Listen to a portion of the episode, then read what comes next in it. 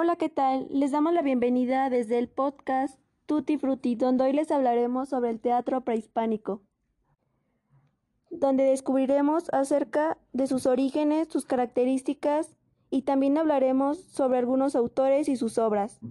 Para ello estamos en compañía de mi compañero Giovanni Gael García Flores y su servidora Irene Navarrete Tapia. Comencemos. El teatro prehispánico como expresión cultural estuvo conformado por actividades de representación de historias, danzas, farsa y comedias desarrolladas antes de la llegada de los conquistadores a América. Todas ellas eran ejecutadas en fechas fijas, como parte de toda una cultura ancestral transmitida de forma oral de generación en generación. A través del teatro prehispánico, el aborigen americano expresaba sus ritos y creencias. Esta manifestación artística tuvo mayor fuerza entre los indios que ocupaban toda el área del altiplano del actual México. De esta zona provinieron los registros más completos y conservadores de este tipo de actividad cultural. Debido a su fuerte carácter religioso, el teatro prehispánico recibió de manera inmediata el ataque del expedicionario español, la cosmovisión que esta actividad propagaba, los dioses a los que se consagraba y los rasgos de sus personajes entraba en contradicción con la cultura europea del conquistador.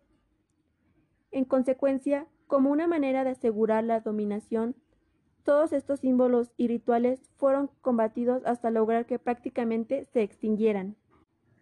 Los frailes misioneros, en su lugar, impusieron comedias de contenidos religiosos que intentaban instaurar entre los indios los valores cristianos. En el caso del antiguo teatro mexicano, su trascendencia fue posible gracias a la labor de los frailes Andrés de Olmos y Bernardino de Sahagún, estos se dedicaron a recopilar la memoria oral de los indios y transcribirla en escritura latina. En el proceso, mucha de la originalidad se perdió debido por su inconveniencia para la cultura europea. Como las grandes culturas de la antigüedad, el teatro prehispánico tuvo sus orígenes en sus fiestas y conmemoraciones religiosas, en sus ritos y procesiones. Los sacerdotes marchaban entonando himnos sagrados, con atavios representativos de sus dioses y hacían llegar al pueblo sus poemas divinos. Con el tiempo, estas ceremonias se recordaban con representaciones simbólicas efectuadas en fechas fijas. Además, algunos vestigios arqueológicos de la cultura náhuatl dan cuenta de algunos himnos y danzas que eran ejecutados en diferentes circunstancias. Así pues, existían himnos y bailes para celebrar victorias, para hacer peregrinaciones y para hacer un alto en el camino durante el curso de una inmigración. Todos ellos tenían el objetivo de agradecer a sus dioses. Estas manifestaciones se hicieron formales, con libretos y hasta con ropajes especiales, a medida que la cultura se fue asentando. A la llegada de los españoles existían ya un grupo de ceremonias en donde se actuaba, se cantaba y se bailaba. Estas ceremonias eran ensayadas durante muchos días. El día de su representación se usaban trajes y máscaras que denotaban el carácter teatral de la ceremonia. La cultura náhuatl tenía una especie de ciclo sagrado, denominado teatro perpetuo. Este ciclo sagrado sucedía ininterrumpidamente a lo largo de sus 18 meses de 20 días cada uno. Allí se hacían representaciones de ceremonias a los dioses, en donde participaban los sacerdotes y el pueblo. Características del teatro prehispánico. La oralidad. Desde sus orígenes, el teatro prehispánico tuvo una condición netamente oral y con el propósito de preservar la memoria histórica. En cada transmisión se incorporaban cambios que ayudaban al desarrollo del género. De igual manera, existieron en todas las culturas prehispánicas personas encargadas de mantener la memoria histórica de su pueblo y transmitirla a la siguiente generación. A la llegada de los conquistadores, los misioneros y letrados españoles se autodenominaron cronistas.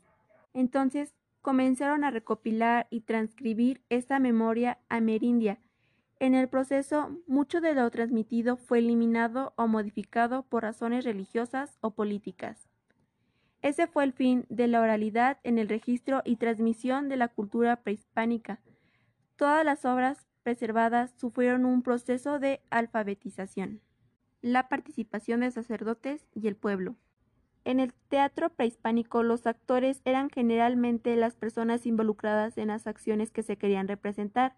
Existían dos clases de actores, los sacerdotes y el pueblo en general. Estos se disfrazaban, entonaban himnos y se comunicaban con sus dioses dentro de un simbolismo mítico que rodeaba su cultura. Algunos actores del pueblo debían interpretar su propia historia, representando la figura de uno de sus dioses. Esta única representación culminaba con su sacrificio como tributo al dios al cual se ofrendaban. Con mucha frecuencia se seleccionaban para el papel doncellas o jóvenes representantes de una diosa o dios en particular. Temas religiosos. Los temas del teatro prehispánico estuvieron siempre relacionados con las fiestas y conmemoraciones religiosas.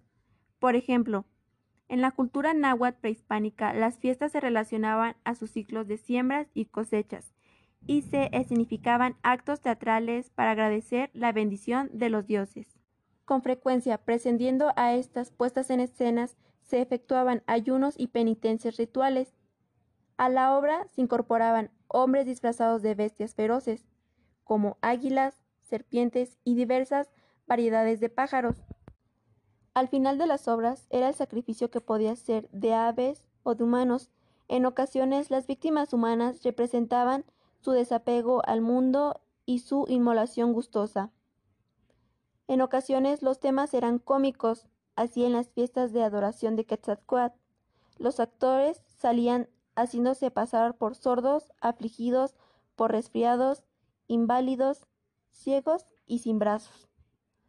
Todos en su representación suplicaban a sus dioses por su sanación.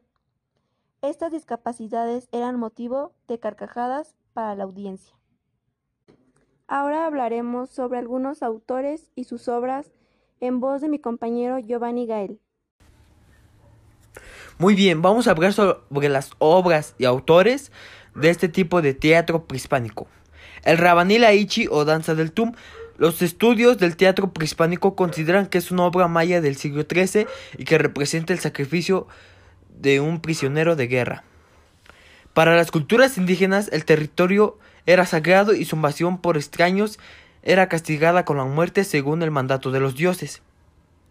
Así pues, un sacrificio ritual era una de las ocasiones para la cual existía una ceremonia teatral planificada. Su libreto contenía una suerte de acciones y justificaciones que estaban reñidas con la moral y el pensamiento de los europeos, entre ellos podría figurar el carnivalismo ritual. Ahora bien, la versión de esta actividad fue censurada y recortada por encargo de, de hacer la transcripción de los relatos orales. Inicialmente este proceso de transcripción estuvo a cargo de Braisebourg de Homburg, escritor francés 1814-1874. Esta versión fue preparada directamente para el consumo de los lectores europeos. Como consecuencia existen muchos elementos faltantes, de lo cual esta cultura de esta cultura. Sin embargo, es una de las una de las pocas muestras que pudo ser preservada.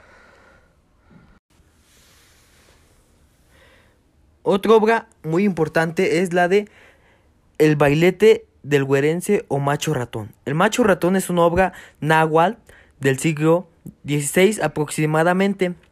En ella todos los participantes danzan y participan animales personificados. En la cultura prehispánica se tiene la, creencia de que la condición llamada nahualismo, capacidad humana de cambiar espiritual y corporalmente a una forma animal, la cual es una práctica chamánica. Asimismo, participaban en esta obra actores personificando ciego, cojos, sordos y mancos en el curso del baile. Se burlaban de los personajes en particular. Una de las burlas preferidas era la de la ambigüedad sexual, de la cual hacían blanco a las autoridades coloniales. Esto fue todo. Muchas gracias por oír el podcast. Eh, Bye. Gracias por escuchar. Fue todo.